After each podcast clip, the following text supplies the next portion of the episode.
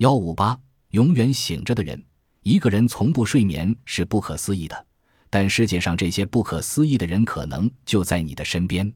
瑞典妇女埃古丽德自一九一八年母亲突然去世后，过度的精神刺激使她再也不能像以往那样睡眠了。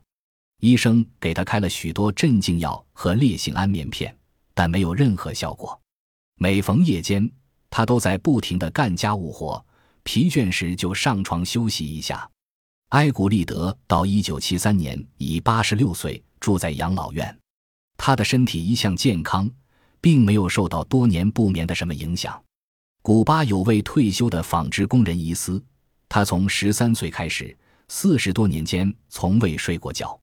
据他本人说：“我失去睡觉能力，大约在脑炎后进行扁桃腺切除手术时，心理上受惊吓。”从此就不能入睡了。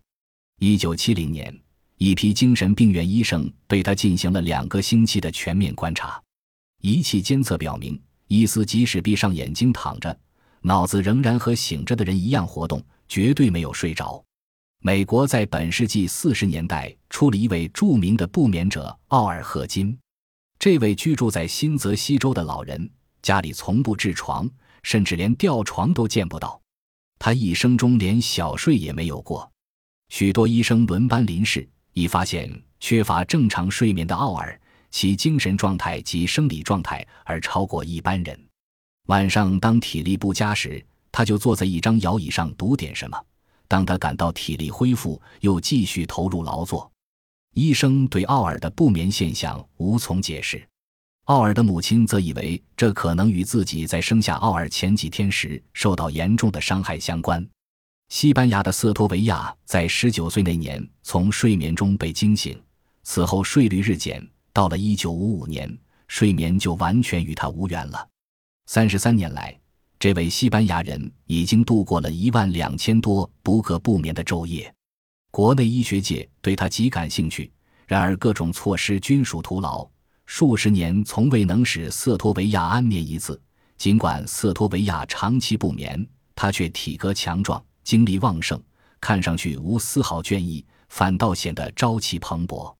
每天晚上，他都像正常人一样躺在床上，但不是睡觉，而是读书、听收音机。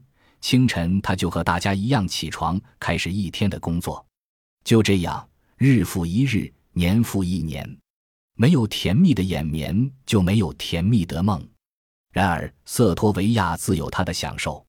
一九八八的，他所在城市的体育馆中举行一次四十八小时无间断的足球循环赛。球场上，球员们轮番上场，裁判也轮换执裁。看台上，观众们换了一批又一批，因为他们需要休息睡觉。唯独一个人坐守看台，大饱眼福。津津有味地连续观看了两天两夜的全部球赛，此人当然是瑟托维亚了。面对着形形色色的不眠者，医生们的见解大不分歧。有的认为大脑由于偶然的变故而激发了潜在能力，所以造成了无法正常睡眠；有的提出所谓不眠是相对的，只是作为不眠者及周围的人对骤然而至的短暂睡眠状态没有察觉罢了。更多的意见则认为这是一种极端的失眠症，具有永久存在的病理基础。真正的原因尚待于从大脑解剖学上的新发现中去寻找。